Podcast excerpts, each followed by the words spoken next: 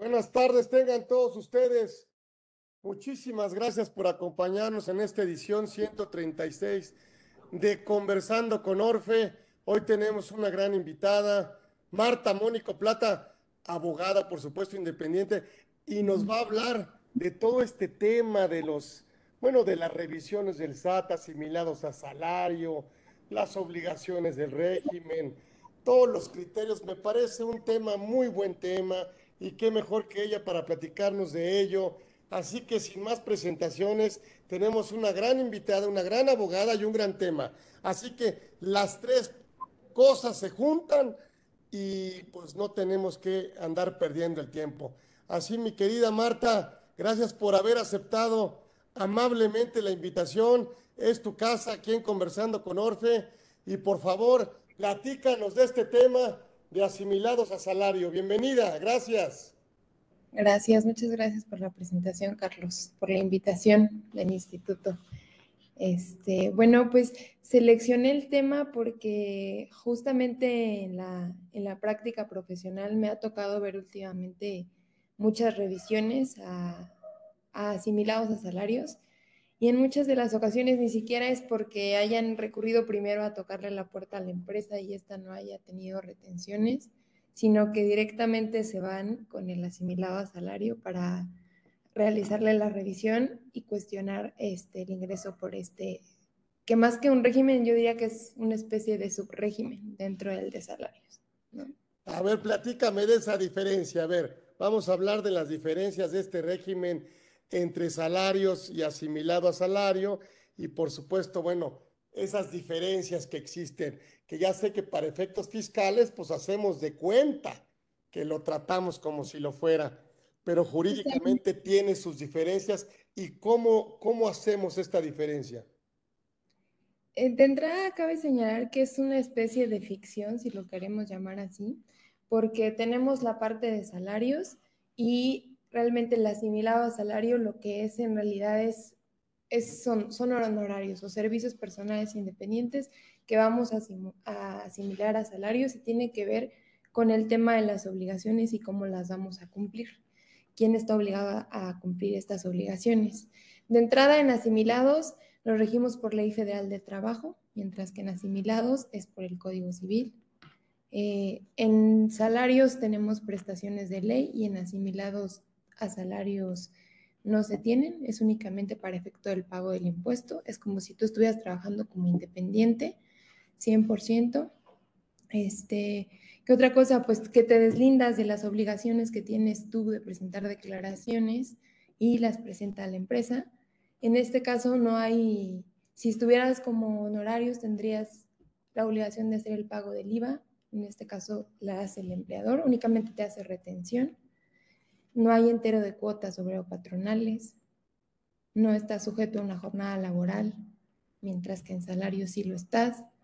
Eh, y sobre todo, y el más importante, en asimilados a salarios no vas a tener una subordinación, que es el, que, es, es el eje que realmente va a definir si te encuentras, aparte de todos los otros, pero este es el principal, porque por ahí es donde muchas veces llega la autoridad a, a detectar que se trata realmente de una simulación porque resulta que estás como asimilados, pero estás a la orden de lo que te diga el empleador. Entonces, en este caso, ya te vas del lado de asalariado y no te quedas del lado asimilado a salario. ¿Qué podríamos entender como subordinación? Eh, poder de mando, lugar de trabajo, eh, deber de, de, obediencia, ¿no? Deber de obediencia lo cual no resulta en el verdadero, en el verdadero asimilable, ¿no? O sea, eh, eh, eh, asimilable cuando hablamos del sujeto, asimilado cuando hablamos del pago, ¿no? Así es.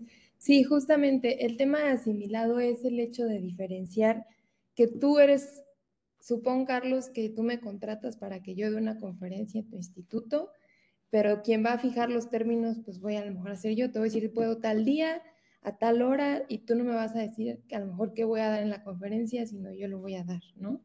O sea, esta independencia en la que no hay un, mando justamente de parte de, de, quien te está contratando. Tú eres quien fija los términos, los llegan a fijar en un contrato, ahí es a donde se definen, ambas partes, pero realmente no hay una subordinación como tal, sino que se ajustan a lo que se determina en este contrato. ¿Qué características tendría que tener este contrato para no meternos a un tema laboral? Exactamente, esto es muy importante. Lo podemos ver desde el nombre. Hay muchas personas que erróneamente le ponen, no sé, este contrato de asimilados a salarios. Y tal cual no es así el contrato. El contrato debe ser un, por un servicio personal independiente y se va a establecer que, que se opta por este, por esta forma de tributación en el que tú le solicitas al prestatario que vas a optar o decides que sea mediante este régimen que se asimila salarios para que él sea quien te haga esta retención. Pero la realidad es que, ¿qué tienes que cuidar en el contrato? Eh, te decía empezando por el nombre.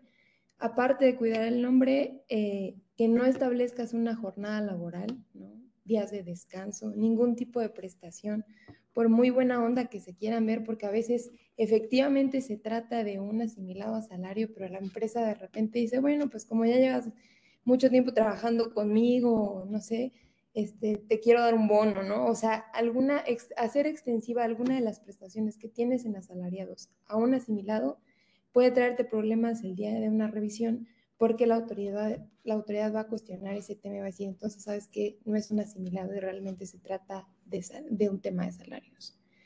Este, que estén perfectamente bien definidas eh, los alcances de la prestación del servicio. Eso también es muy importante. Eh, esta parte de que no hay subordinación, valdría la pena igual incorporarla en una cláusula. Este, pues básicamente eso, que, que se tenga perfectamente bien definido la independencia y otra cosa importante, y esto sobre todo ya en la práctica, eh, más allá de lo que se establece en el contrato, que no se vean alteraciones en, los ingresos cuando se trata de entrega de PTU en diciembre a final de año, a lo mejor tú estableces ciertas prestaciones, pero casualmente en mayo se incrementan los ingresos o a fin de año y entonces ahí otra vez va a ser cuestionable, a pesar de que tengas tu contrato bien establecido y a pesar de que fijaste honorarios, si tú no, no respetas esa parte, le va a brincar a la autoridad. Esos picos, ¿no?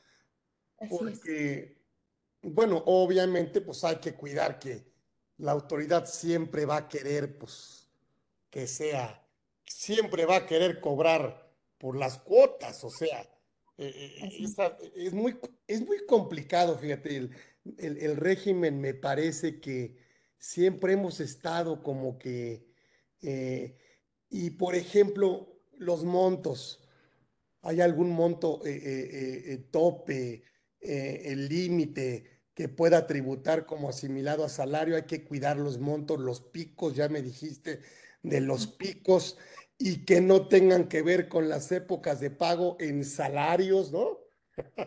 Sí, o sea, casualmente en mayo incrementó y casualmente eh, el día 15 de diciembre, que es el aguinaldo, incrementó. Así es. Bueno, de entrada, eh, también eh, se me estaba pasando la periodicidad en la que te pagan, ¿no? O sea, pasa que como asimilado puedes fijar las fechas que tú así consideres. Es decir, te voy a entregar proyectos cada tres meses o avance de proyecto cada tres meses, tal cual como un servicio independiente. Y conforme a la paga, a, la entrega, me vas a pagar tal, tal cantidad. La diferencia con salarios es que es quincenal, ¿no? Normalmente son quincenales o mensuales. O sea, esto también cuidarlo, porque a veces el tema de establecer los que sean quincenales puede ser un indicio. No que esté mal, pero puede ser un indicio de que digan, ok, quién sabe, está dudoso, ¿no? Por otro lado, se establece un término, este, un, monto, eh, justamente supongo que por el tema de abusos y demás, para que no se esté utilizando la figura o se le esté dando este, malas prácticas, se establece un monto de 75 millones. Aplica únicamente para las fracciones 3, 4, 5 y 6 del artículo 94 para estas fracciones va a aplicar este, este límite. Solamente un loco va a cobrar esa cantidad por asimilado a salario cuando no tiene deducciones más que las personales. Así es, ya ahí tienes un límite pues solamente un loco. O trae una estrategia en donde pues le cuesta menos y le timbran por el total, ¿no? quiero pensar eso. Es que sabes dónde se está dando mucho la práctica, sobre todo en temas de gobierno, eh, que, que hacían a lo mejor tema de compra de facturas y para el tema de sacar, bueno, eso se dice, nada que me conste, pero así, así lo han venido manejando. Y por eso estas cantidades exorbitantes, o sea, en la exposición de motivos cuando se ingresa esta limitante es esa, debido a las malas prácticas. ¿Por qué? Pues porque sacas mediante asimilados a salarios ingresos para reducir tu utilidad, esa es la realidad, eso es lo que está pasando, ¿no? O para entregar el dinero a las, sin que estés pagando cuotas sobre patronales, etcétera. O sea, muchos lo utilizan como estrategia fiscal. Pues sí, pero si no hay un beneficio en el, en el pago del impuesto, pues es lo peor que puedes hacer porque no tienes deducciones, te vas, vas a pagar el 35 al final en la declaración anual y solo te van a quedar deducciones personales. O sea, yo creo que el verdadero independiente pues de esos montos, pues se va al capítulo 2 de la ley. Exactamente. Donde va a acumular, pues obviamente, donde va a determinar una utilidad grabable. Así es. Y otro, otro tema que se da mucho es que, pues, bastantes de las empresas que desaparecen, ¿no? Juegan mucho con la parte de las retenciones. Entonces, te pago por asimilado. El día que me venga a buscar el SAT este, resulta que yo ya no existo y a quién le va a reclamar el tema de las retenciones, ¿no? Mientras tanto, ya estuve sacando dinero a socios y demás, este, mediante esta figura. A ver, ¿qué más me platicas? Puedo estar yo, no tiene nada que ver, yo puedo estar en cualquier otro régimen, ¿no? Sí, sí hay independencia en los regímenes. Tú puedes tener este, asimilados y a la vez tener arrendamiento y a la vez tener otras actividades empresariales, comercialización, etcétera. Pero sí hay una limitante para tema de REPSE. Ahí sí hay una pequeña limitante. No puedes estar en REPSE si estás percibiendo eh, ingresos por asimilado a salario. En este caso sí. Exacto, exacto. Luego, por ejemplo, pues háblame de este,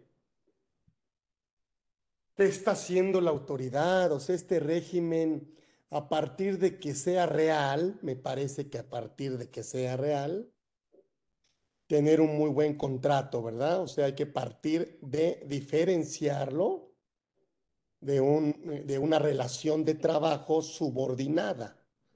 Este simplemente es una relación de trabajo personal independiente que no está subordinada pero que para efectos fiscales podemos hacer de cuenta, hacemos de cuenta que elegimos porque el dueño del ingreso, que es el asimilable, elige que le paguen por ahí, ¿verdad? Él es el que lo elige. Sí, justamente. Em, partimos de que es este supuesto lo que, para que te coloques en este supuesto específicamente en la fracción quinta, es necesario que tú como prestador del servicio manifiestes a, tu cliente o a tu empleador. Empleador está mal dicho porque ahí ya nos lleva salarios. Pero bueno, esta persona que te está contratando, que optas por tributar bajo este, este régimen. ¿Esto qué quiere decir? Va a tener implicaciones para él, que él va a ser quien está, va a estar obligado a hacer la declaración y las retenciones salvo algunos supuestos en los que puedes llegar a caer, en los que te tocará hacer la declaración a ti.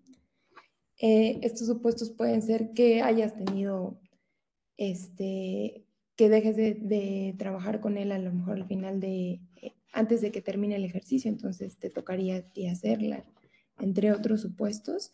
Eh, el punto es que sí te va a tocar a ti hacer esta manifestación y esta va a ser la principal que va a ser, con la que tú vas a poder acreditar ante la autoridad que tu, fue tu voluntad y fue la de eh, esta persona que te está, a quien estás brindando el servicio, de ambas partes, que decidieron y aceptaron estar en este, que se llevara esta, esta forma de contratación. Y uno asume la obligación de realizar las declaraciones, mientras que el otro pues se deslinda de esta parte. Esto le sirve mucho, digamos, si yo como independiente justamente, este, a lo mejor no me quiero dar de alta en, ante el Servicio de Administración Tributaria para un tema de honorarios o no estoy facturando, etcétera, lo que puedo hacer es prestar servicios justamente como eh, asimilado a salarios. Entonces, a lo mejor alguna empresa, alguna persona física me contrata y le propongo esta opción, ¿no?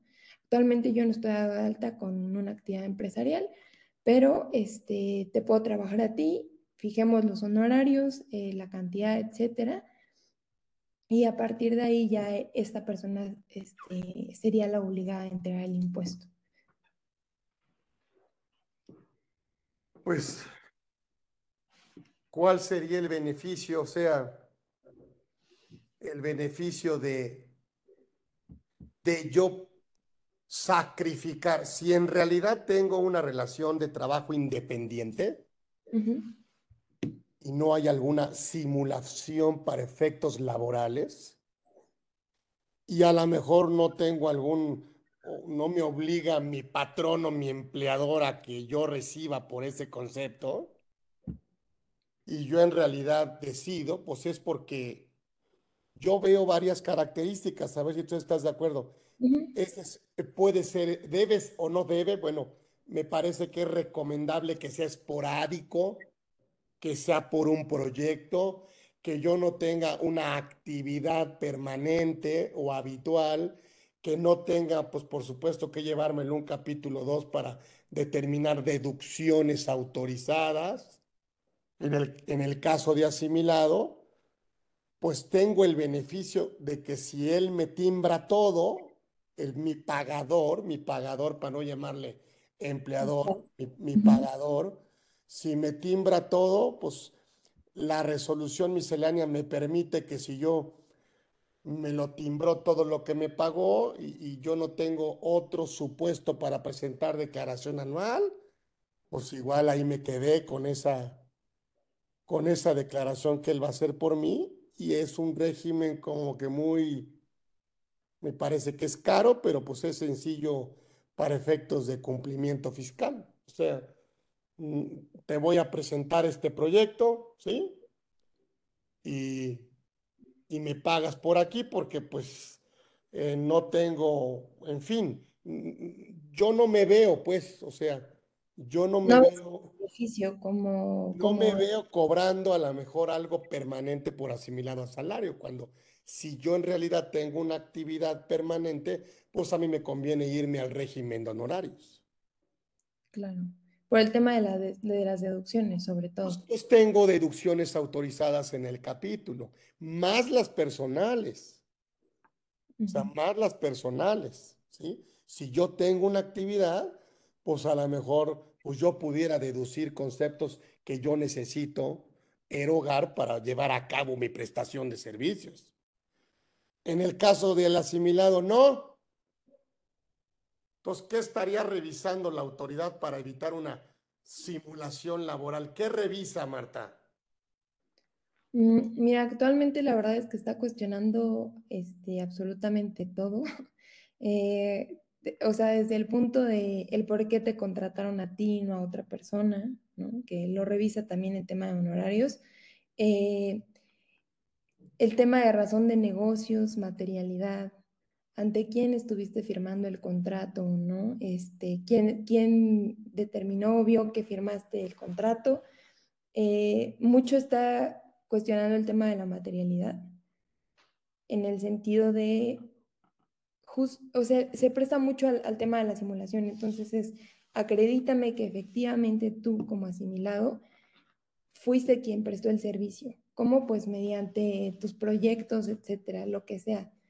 Y aquí lo importante es determinar cuál es el alcance de la autoridad. O sea, qué tanto la autoridad te puede pedir como asimilado salario, ¿no? Y qué tanto le puede pedir a las empresas. Desde mi punto de vista, pues llegas con la empresa y le puedes pedir absolutamente En este caso sí, porque es la obligada principal. Entonces a ella sí le pueden llegar a solicitar, oye, respecto de tu asimilado, acredítame la materialidad del servicio que te prestó cuántas veces estuve en oficina, por qué, qué materiales usó. Cuestionan absolutamente todo. Lo veo más difícil de acreditar para las empresas. Creo que ellas tienen la carga de la prueba mayor, este, más pesada desde este punto de vista. Y en el lado de los asimilados, yo diría que la tienen de, ganar en muchos aspectos porque solo tienen la obligación, uno, de tener el contrato, de, acreditar que ellos informaron que optaban por este régimen y que la empresa lo haya aceptado, ¿no? Empresa o persona quien estén prestando el servicio.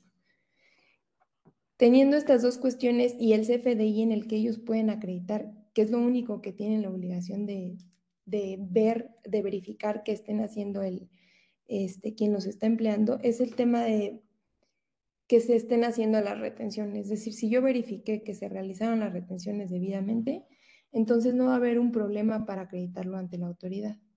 Aquí, sin embargo, sí me ha tocado ver que aun cuando tienen la constancia de retención, que aun cuando la empresa sí, sí les retuvo, llegan a cuestionar la figura del asimilado porque quieren que les acrediten toda esta parte de la materialidad. Sin embargo, desde mi punto de vista, la forma correcta y a quién referirse no debería de ser hacia el asimilado, sino hacia la empresa, que es la que tiene la carga de la prueba. Sí, sí, yo creo que en una revisión normal de un 42 del Código Fiscal, yo creo que la, la deducción que hace el empleador o el pagador pues tendrá que cumplir o demostrar elementos materiales. No así en un 69B, porque el 69B, el, el dueño del ingreso, que es el asimilable, no expide el comprobante.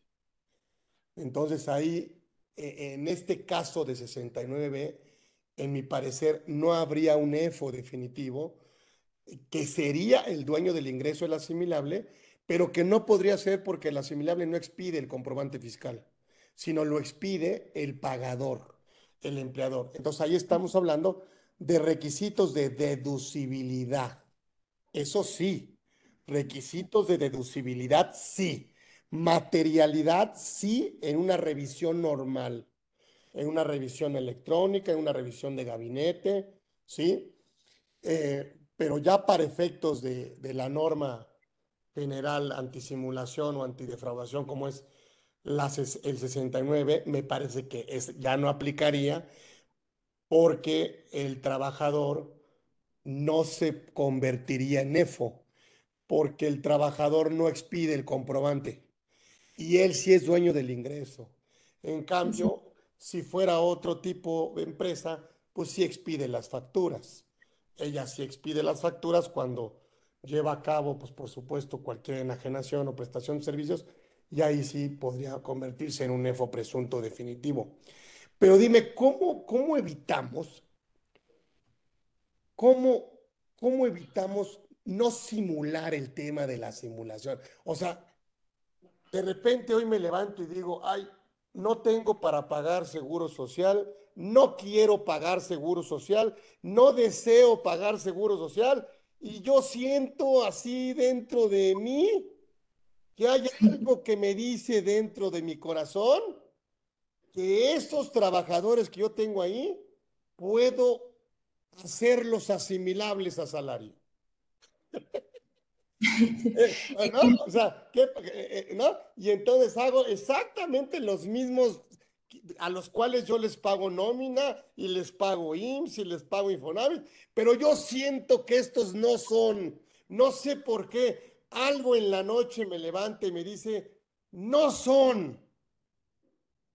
Tendrían que ser las diferencias evidentes para que tú digas, espérame, es que sí son. O sea, lo que pasa es que les quieres pagar como asimilados a salario para evitar las cargas sociales.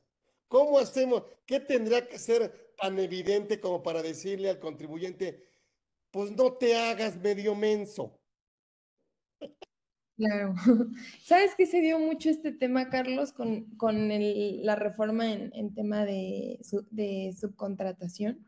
Muchas de las empresas se les hizo fácil, unas pasaron a todos sus empleados a lo mejor a su, su nómina, pero otras quisieron eh, este, evitar las cargas sociales y se les hizo fácil optar por esta figura. Y otras que ya lo venían practicando, que te dan una parte por asimilados y la otra parte te la pagan por sueldos y salarios y percibes de diferentes empresas, ¿no? En la práctica se da bastante, es muy común, eh, pero suponiendo que, es genuina la pregunta y que realmente dicen, ok, no, yo, yo tengo la duda, ¿y por qué no los paso a, un tema de asimilados? Es, muy importante. Me contestaste porque yo una vez le pregunté, o sea, una vez le preguntó un maestro de la universidad y me dijo, si ya dudaste, es tu trabajador. Exactamente, sí. Si tienes la duda, ya sabes que es tu trabajador. Pues es tu trabajador. A ver, hay, hay varias preguntas. Por ejemplo, puedo meter un comisario, puedo meter al socio de la empresa, puedo meter un administrador único. Eh, eh, ¿Qué tendría yo que evitar en este tema? Pues por supuesto yo lo que tendría que evitar en ese tema es que se presuma una relación de trabajo subordinada. Así es. O sea, yo tendría que demostrar, ¿sí? Que obviamente pues no hay una subordinación. Hay una función, yo le llamo así, es una función, es una área de responsabilidad, pero realmente, ¿cómo probamos la independencia? A ver. Y es importante también que se segmenten a los trabajadores. A lo mejor tú debes de decir, bueno, ¿cuál es el giro de tu empresa? ¿Y a qué personal necesitas fijo en tu empresa? Entonces, si es un personal que, que para el desarrollo de tus actividades estás necesitando en tu día a día, entonces es tu trabajador. Si esporádicamente necesitas que alguien te brinde servicios, no sé, a lo mejor de mantenimiento o incluso te permite no solo para servicios personales independientes, también para tema de actividades empresariales. Lo que va a hacer la diferencia es que no está sujeto a un horario, que no está sujeto a, tus órdenes, a, tu, a, lo que le puedas llegar a, a indicar a tus indicaciones, siempre que tú, este, es la diferencia y es la misma que vas a tener en un tema de honorarios. Cuando, cuando tú tienes un tema de honorarios, tú fijas tus, honorarios de entrada, no los está fijando el patrón, eso también es importante. Si la empresa va a fijar cuánto te va a pagar, pues ya desde ahí sabes perfectamente que se trata de un tema de salarios y no de un asimilado a salarios pueden llegar a acuerdos, pero no va a pasar que la empresa diga, bueno, yo estoy ofreciendo este 15 mil pesos y son al mes o quincenales, ¿no?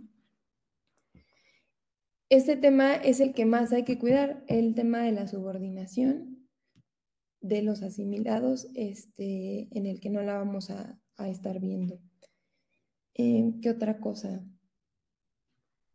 Mm, pues yo los elementos de la subordinación, yo, yo siento que son tres digo, no sé si sean tres o más, no soy yo el abogado laboralista, pero me parece que hay una, un tema de obediencia, un deber de obediencia, un poder de mando, un lugar de trabajo, una continuidad y una dependencia económica. y una puesta a disposición, ¿no? Que también sea Una puesta a disposición para las órdenes, ¿sí? Prácticamente del, del, o las instrucciones del empleador. ¿Cómo ves tú? No sé, a lo mejor puede haber otros elementos, ¿sí? Pero, pero eh, eh, si en realidad es que es muy difícil, es que mira, yo pienso que el que no quiere ser tu trabajador, no lo va a hacer aunque se lo pidas. O sea, la independencia no se, no se ruega, se otorga, o sea, se, se demuestra. ¿no? Platícame de esto. ¿Cómo, cómo, qué? Ya sé que el hilo es muy delgado y el problema de este régimen ha sido ese. El problema de este régimen ha sido ese, que queremos meter, que queremos tener empleados fijos y queremos tener empleados que eh, pues sí son, pero no son, pero que parecen, pero que no tanto. Pues justo por eso, yo, yo sí pienso que la figura se presta mucho al abuso, puede llegar a beneficiarte bastante, a lo mejor en un tema de cargas este, administrativas, en el sentido de que no tienes que hacer declaraciones, pero sí, sí se presta bastante al abuso porque a veces no está tan definida esta línea, ¿no? O sea, el supuesto te permite que tú tengas perfectamente empleados y, asimilados, ¿no? El hecho de que no haya una continuidad también es importante, como lo mencionabas, pero sin embargo también está un, supuesto en el que se habla de la, cuando es, un, es preponderante tu actividad que se la prestas a esa empresa, entonces también caes en un tema de asimilados. Cuando tus ingresos superan el 50%, también caes en un tema de asimilados. Pues te digo que realmente la mía es muy delgada. Entonces, ¿qué, qué, para mí que define 100% si estás en asimilado o en salarios? Pues definitivamente si, estás, si existe esta puesta a disposición, estimando de parte de, de quien te contrata.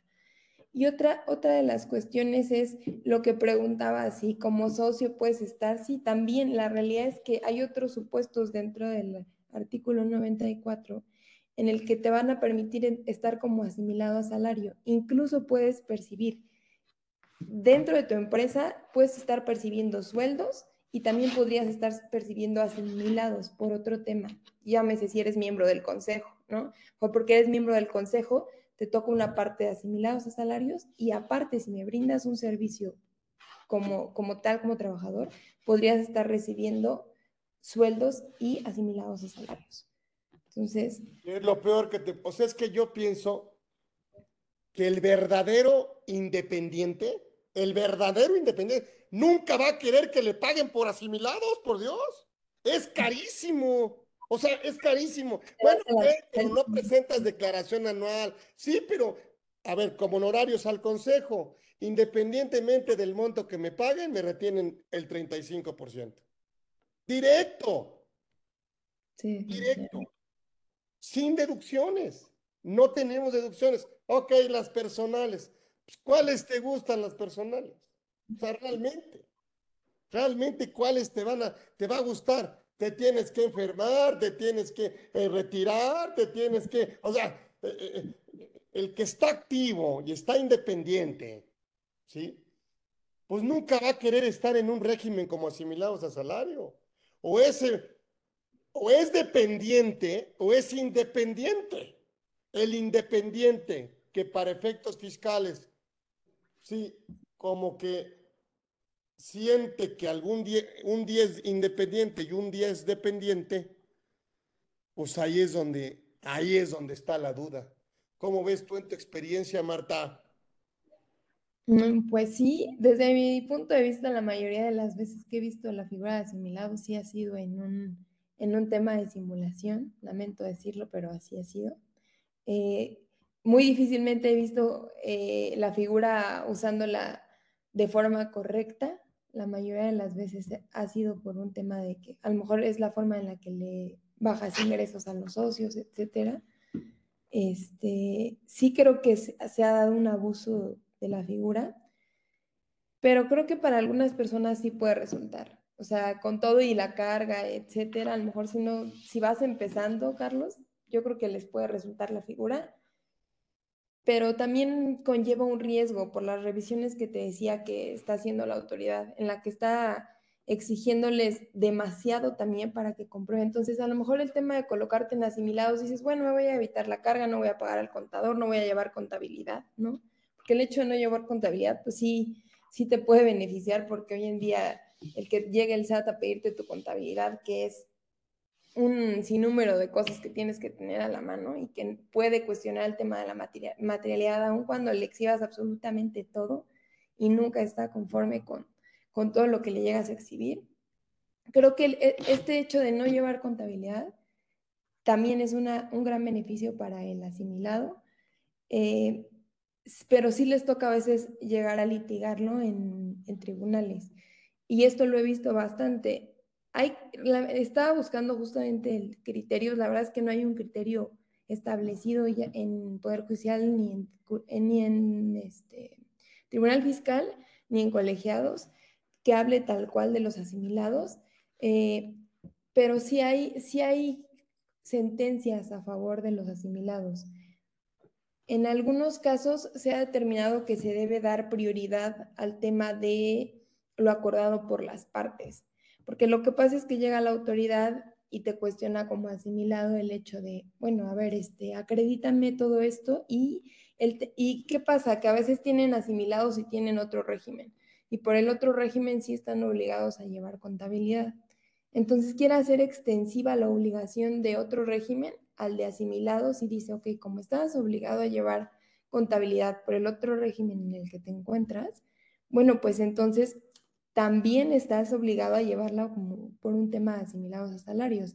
Entonces les fija eh, ingresos presuntos conforme al artículo 59, fracción tercera. Y en este sentido, sí hay una tesis del tribunal que establece que no aplica esta presunción de ingresos presuntos cuando él no se acredita que esté obligado a llevar contabilidad. Entonces, si lo ves desde este punto de vista, quizá para los asimilados puede ser una ventaja el hecho de no llevar contabilidad. El tema es que sí puede ser cuestionado, que a lo mejor sí les va a tocar ir a acreditarlo en, tribunales y que el SAT no se va a quedar conforme solo con lo que le puedas este, exhibir con tu contrato, con tu CFDI y con el escrito que le presentaste a tu, a tu empleador. Entonces, puede que esto no sea suficiente y al final del día te toque litigarlo. Entonces, si pones pros y contras, pues realmente, como decías, desde la carga fiscal pareciera más, más grande para el tema de asimilados, que te vas al 35%. Y aparte, si todavía te lo puede llegar a cuestionar el SAT, pues está muy dudoso quién, quién realmente pudiera querer estar en esta figura. Creo que sí ha sido muy mal empleada, eh, eh, sí, sí se ha abusado mucho de ella. Y pues habrá a quien sí le convenga, a quien no, no sé, no sé cuál sea el caso. En, mi, en mi particular situación, yo creo que en algún momento sí optaría, pero sí ya sabes que es un foco rojo para el SAT y que posiblemente llegue a querer revisarte. A ver, entonces, ya dijimos que a mí no me, a ver, a mí no me gusta el asimilado si yo tengo una verdadera independencia. O sea, si yo tengo una verdadera independencia profesional, pues de loco me meto a que me retengan como asimilado. Porque ese ingreso, pues no voy a poder disminuirlo de deducciones. Ese ingreso me lo voy a tener que llevar a sumar con otros ingresos. ¿Sí? Cuando, o sea, e, es el tema. Entonces, yo, para tratar de exagerar, pues, para tratar de entenderle, ¿quiénes son los que están en asimilados a salario? Que en realidad son independientes. O sea, sí soy independiente, pero me conviene que me retengas como asimilado a salario. Pues yo, diría que los primeros, pues son los funcionarios del gobierno. Claro, las otras fracciones. O sea, hablando de las, las siete fracciones que están, pues aquí en día de entrada la ley te está obligando a que permanezcan en el régimen. Oye, soy un contador que me quedé sin chamba. Soy un profesionista que me quedé sin trabajo. No tengo clientes, no tengo cartera, no tengo despacho, no tengo empleados, pero sé hacer las cosas. Tengo el know-how y yo soy el know-who. Y agarro un cliente y me habla hoy y me dice, oye, hazme este proyecto y te pago. Yo todavía no tengo mi régimen de honorarios y no tengo mi persona moral, no tengo mi sociedad civil o no tengo lo que tú quieras o no tengo lo que sea. Oye, ¿cómo le hago para pagarte yo que lo hago deducible rápido? Ah, pues asimílamelo a salario y dame mi CFDI de la retención. Sí, 100%. Creo que es el que digo yo. pero, se lo pido como diciéndole, híjole, ya ni modo, o sea, chin, o sea, chin, me vas a pagar como asimilado, o sea, me va a costar más caro darte el servicio. A que si yo tengo mi régimen de personas físicas de honorarios y yo le doy mi recibo de honorarios, él me retiene el 10% de ISR y dos terceras partes de IVA. Sí, no más que tengo deducciones. Claro. Sí, eh, sí es, ahí es diferente. ¿Cuál es la deducción que yo podría tener si yo fuera independiente y yo tuviera un equipo de trabajo? Por la nómina que yo le pago a la gente. Claro. O sea, es decir, es, yo te digo, no es que estés independiente, es que no eres independiente, eres solo. no tienes nada que hacer deducible. no, tienes a nadie, o sea, no tienes a actividad profesional. eres tan independiente que vas solo por la vida. Exacto, o sea, estamos confundiendo la independencia con la soledad. Bueno, ni rentas una... Nada, o sea, nada. O sea, perdón, me quedé solo, me quedé sin trabajo, no sé qué, no sé cómo independizarme, pero agarré un negocito. Sí, tal cual. Porque también puedo llevar a cabo una actividad medio empresarial y también me pueden pagar por ahí, que es la fracción que es sexta, ¿no? La fracción, sí, sexta. Sexta, ¿no? O sea, todavía pudiera. Pero pues pierdo el costo, o sea, pierdo deducciones, es carísimo. Sí, creo que definitivamente solo es en, este, en esta idea en la que, como mencionabas, va solo, ¿no? Entonces, al final yo sé que voy a trabajar de manera subordinada para mi empleador o para mi pagador, pues de alguna manera, si, si no acepto que me pague como tal, yo no puedo renunciar a mis derechos laborales, pero de alguna otra manera, pues estoy perdiendo mis derechos laborales. Estoy sacrificando, imaginándome que soy independiente y no eres independiente, estás solo, que es otra cosa. o sea, ahora vámonos en el tema del dueño del ingreso que estamos ya platicando muy agustamente. Ahora vámonos al empleador. ¿Cuándo le conviene al empleador pagarle como asimilado? Pues cuando no quiera absorber la carga laboral. Así es. ¿Cuánto le cuesta? Y el tema del pago del IVA también, ¿no? Entonces, e, en estos casos es cuando opta por el tema de, un asimilado. Aquí, lo que también se estaba pasando y es muy importante siempre acreditar, al igual que en honorarios, esa independencia. Eh, aparte de la independencia, la especialización, o sea, el por qué realmente te estoy contratando a ti. Esto como pues con un CV, ¿no? Y cómo pues que realmente si te estoy contratando como contador, pues seas y tengas las credenciales suficientes para acreditar que eres contador y por la razón por la cual te estoy contratando a ti. Es un, régimen de hacer, es un régimen de hacer, así le llamo yo, no un régimen de ser. Por ejemplo, yo soy accionista, ah, bueno, de una empresa. Trabaje o no trabaje, yo voy a cobrar un dividendo si la empresa gana. Es un régimen de que soy el accionista. Oye, pero no quiero trabajar, no hay problema. Te vamos a pagar tus dividendos, perfecto. De las ganancias, perfecto. Oye, ¿tengo que hacer algo con la empresa? Pues no, simplemente aportar el capital y esperar un rendimiento. Es un régimen de ser. Yo soy accionista. El asimilado a salario es un régimen de hacer. O sea, tienes que hacer. Si no haces las cosas, no te puedo pagar porque es un régimen de trabajo, es un régimen de trabajo. Y entonces la autoridad que me dice, si no es tu trabajador, porque el trabajador no habría materialidad, ¿por qué no habría materialidad si hay un sueldo? Porque no tiene que demostrar el trabajador que hizo su chamba para que el patrón le pague. Que sí la hay, déjame decirte que en las revisiones a ver, platícame de eso. en las revisiones a las empresas ya nos vamos del otro lado y, es la obligación que tienes de este lado como empresario de acreditar y te lo llegan a pedir así con todas las letras, que acredites toda la materialidad del trabajo efectuado por tus trabajadores, ya no solo por el asimilado, sino por quien tienes en la nómina, lo cual se me hace muy absurdo porque pues en sí es la materialidad de tu empresa, ¿no? O sea, no, no puedes llevar un registro exacto de todas las actividades que hacen tus trabajadores para cumplir con el objeto de la empresa pero sí lo llegan a solicitar en las revisiones y es muy dado, tanto como por asimilados como por asalariados. Pues sí, pero, pero, a ver, la materialidad es para el que presta el servicio.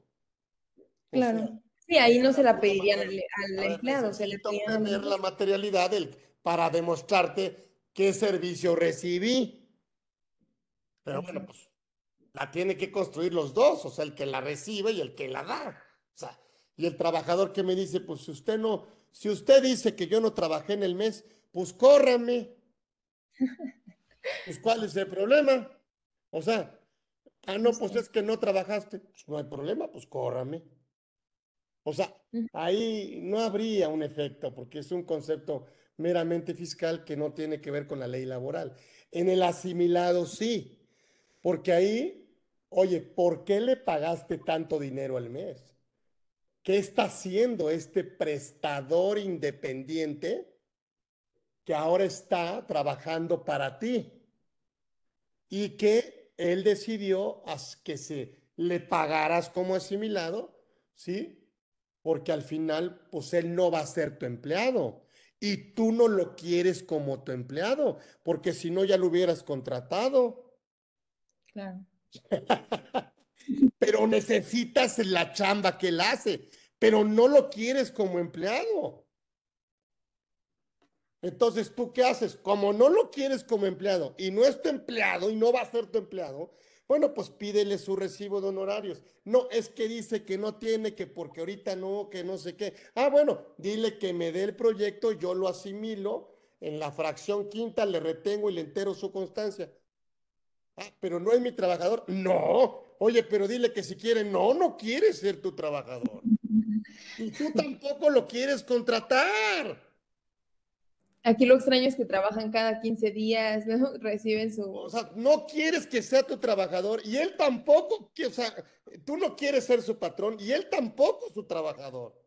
Por eso lo estamos asimilando a un régimen para efectos fiscales, en donde el más perjudicado, pues es el trabajador, porque todo está grabado.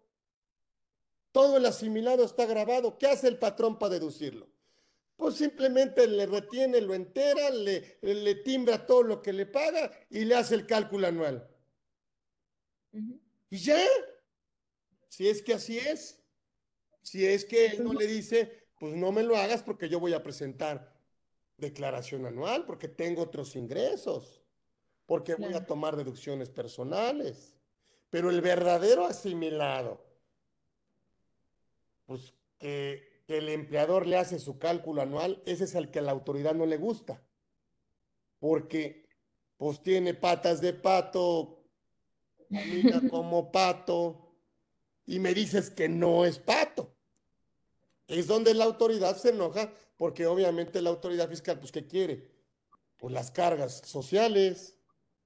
Y en esas revisiones que tú tienes la experiencia, ¿qué ha pasado con eso, por ejemplo? Con el tema de las retenciones. ¿Qué ha, pasado? ¿Te niegan la deducción?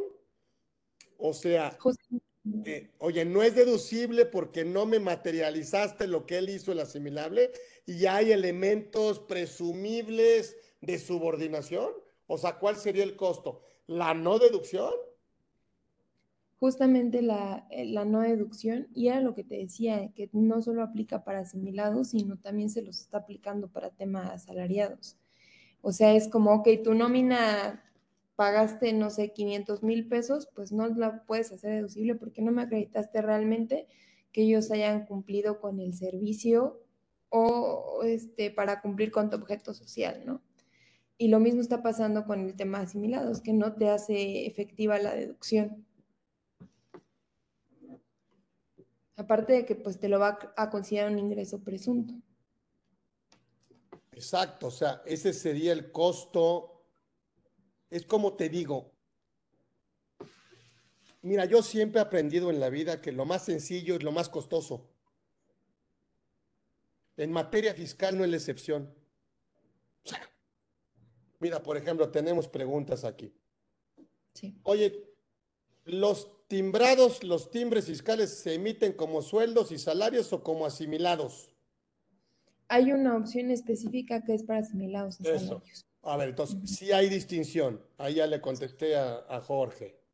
Ya dirá, ¿el comisario de la empresa puede recibir asimilados? Pues yo diría que sí puede recibir como honorario de consejo, porque forma parte del consejo. Así es. No más que la empresa tiene que cumplir requisitos de deducibilidad, ¿sí? Que no le pagues más de lo que le pagaste al mayor funcionario, que no pase del 10% del total de las deducciones, que le haga la retención de la tasa máxima, ¿sí? ¿Me explico? Y entonces, este, eh, y que no pagues más del de asimilado que el total de la nómina. Bueno, pues sí, lo que pasa es que al comisario, pues vas a tener que, si en realidad está trabajando para ti, pues vas a decir, puta, pues mil pesos menos el 35, pues entonces te va a costar caro porque va a decir, a mí dame mil pesos netos.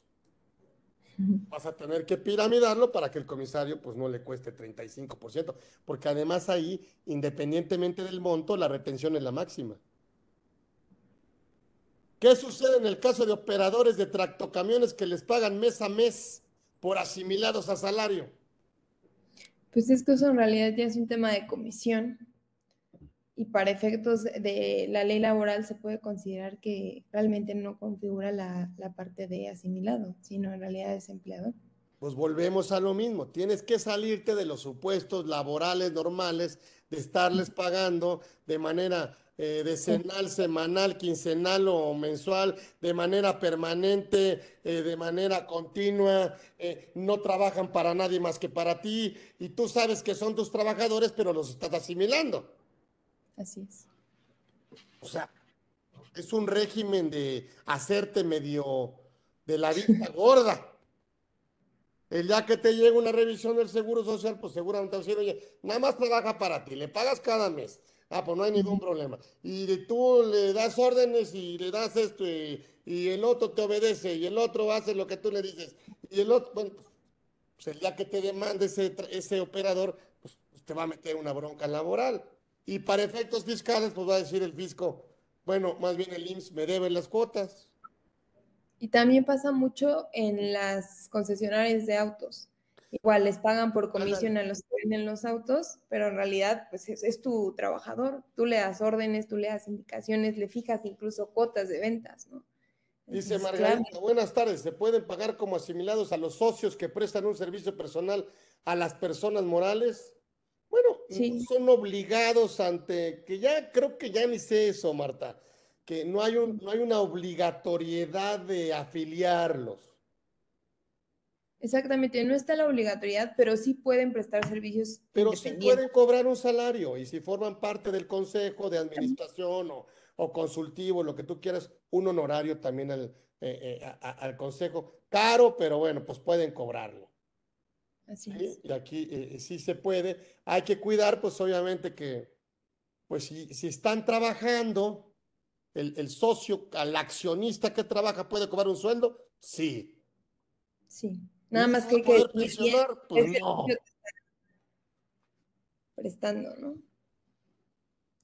Oye, yo lo puedo ah, meter al IMSS, pues sí, pues lo puedes meter de manera voluntaria, ¿no? Sí, también. O sea, ese es un tema de seguridad social. Aquí no estamos hablando de eso, estamos hablando de cómo acreditamos que no haya una simulación en el régimen. El problema que tiene el asimilado es ese. Que en sí, en sí danos, conclusiones, mi querida Marta Mónico. Conclusiones de qué debemos de cuidar como conclusión, si ya van a llegar a contratar a alguien por este régimen de asimilados a salarios, que tengan perfectamente bien ubicada y segmentado el a quién tienen trabajando por salarios y al quién, a quién van a tener trabajando por asimilados. Que no se den estos los mismos supuestos, ¿no? Que no se establezcan jornadas laborales, que no se establezcan este, las mismas prestaciones que a un asalariado, al, que no sean extensivas al, al asimilado, que se tenga perfectamente bien definido en el contrato eh, las actividades que va a elaborar el asimilado y pues que se adjunte el CV también en el que se pueda acreditar eh, que realmente cuenta con las credenciales necesarias para realizar o brindar el servicio que nos está dando. Es una figura de riesgo, eh, pero quien se, anime a tomarla por la razón que, no necesita trabajar para un patrón para ganarse la vida.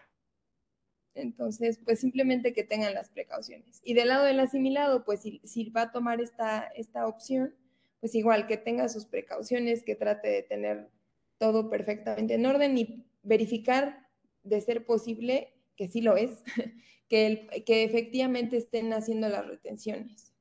para que el día de mañana no le llegue a generar un problema por esta parte. Sí, bueno, por los requisitos de deducibilidad, ¿no? Que es retener y enterar, obviamente, cada mes, ¿sí? Eh, obviamente timbrar todo lo que le pagas, que en este caso todo es grabado, llevarlo al timbrado, ¿sí? Y en su caso, bueno, pues hacer el, el cálculo anual correspondiente, ¿sí? Entonces, bueno, pues, pues este, híjole, ya se nos fue el tiempo, qué rápido, porque estábamos echando aquí la, la, la, como, como, como, cuando no, ya cuando me dicen, oye, es que eh, eh, yo lo tengo como asimilado, pero, pero como que traigo duda. No, no hay duda, es que no es asimilado. Sí, de hecho, súmalo a tu nómina, ¿no? Ahí, bueno, saludo, ah, claro que saludo aquí a mi maestro Alberto Castelló, que siempre está con nosotros. un experto también, bueno, un gran fiscalista, Beto Castelló, que está aquí con nosotros que también, que él nos dio el tema, ¿se acuerdan hace mucho de honorarios al Consejo? Eh, magistralmente explicado, pero bueno, pues también es un tema, ¿no? O sea, el tema de, honorarios al Consejo, pues tiene un tema de deducción. Cada una de las fracciones realmente puede volver Tienes que cumplir a, a, raja tabla, ¿no? Todos los requisitos de la, para poder deducirlo, no obstante que eh, es el asimilable que paga la tasa máxima, ¿no? O sea, no obstante que el dueño del ingreso paga la tasa máxima, los requisitos de deducibilidad tienen obviamente pues, condicionantes, ¿no? O sea, tampoco es muy fácil deducir un eh, honorario al consejo porque tienes que cubrir cada uno de los requisitos que la ley nos menciona para poder deducir ese honorario al consejo. Así que ahí se complica todavía más, no solo en el pagador con la deducción, sino que el dueño del ingreso tiene una retención máxima. Sí. Bueno, Marta Mónico Plata, muchísimas gracias por haber aceptado estar aquí con nosotros en Conversando con Orfe.